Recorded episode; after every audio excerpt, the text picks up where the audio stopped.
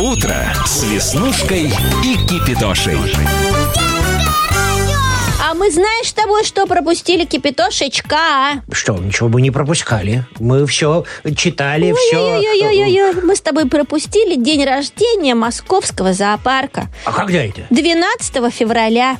А, так это было воскресенье. Да, и, и в понедельник мы не вспомнили, и во вторник мы не вспомнили. И поэтому предлагаю сегодня все-таки э, навестить московский зоопарк. Конечно, конечно. А как же? День рождения это большой праздник все-таки. Утро с Веснушкой и Кипидошей. 159 лет исполнилось любимому засаду. Значит, в следующем году будем все вместе отмечать юбилей. 160-летие.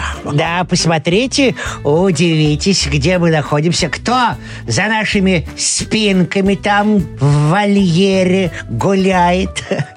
Когда-то зоопарк находился на окраине города. Можете себе представить? Красная Пресня да, была край... Пресня, это было все, это край Москвы. Дальше все, березовые рощи и а кто, поля. Кто придумал вообще создать этот зоосад? Кто придумал? Кто был первым? Русское императорское общество акклиматизации. Вот так называлось это ведомство. Ой, как сложно. Ученые-биологи сказали, а чего это? Давайте-ка э, мы откроем зоосад. Да. И москвичам очень понравилась эта идея. Они с удовольствием приходили э, в зоопарки, вносили пожертвования на содержание животных. Потому что, посмотрите, сколько еды ежедневно употребляют, ну, скажем, тигры, львы, слоны.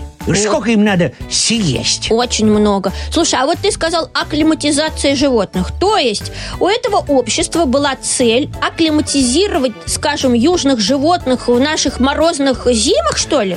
Ну да, потому что первыми представителями зоопарка были, конечно же, те животные, которые живут в нашей стране, так сказать, представители российской фауны. Ну, лисы, медведи, волки, зайцы, ну, наши, вот.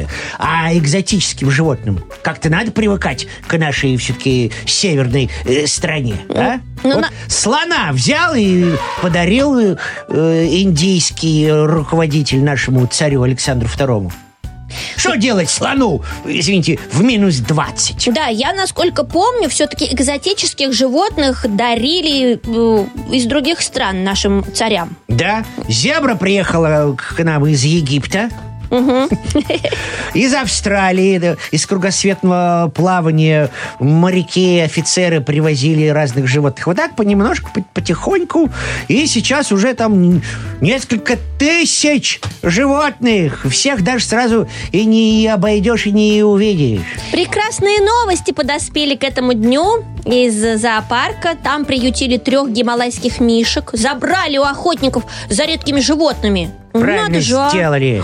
Неужели в наше время еще существуют эти противные браконьеры? Я думал, их уже повывели всех. Да, тем более, что появился эко-мех, эко-кожа. Зачем это? Мишки исхудали и не смогли залечь в спячку, так что их теперь откармливают. Вот. Составили особое меню. Огурцы, помидоры, виноград, мясо, рыба, тыква, морковь. Вот. Да, от такого меню и я бы не отказался. Ну, а мы с Кипитошей желаем вам отличного денька. Пока, животные! Пока-пока, ребята! Ребята, всем пока!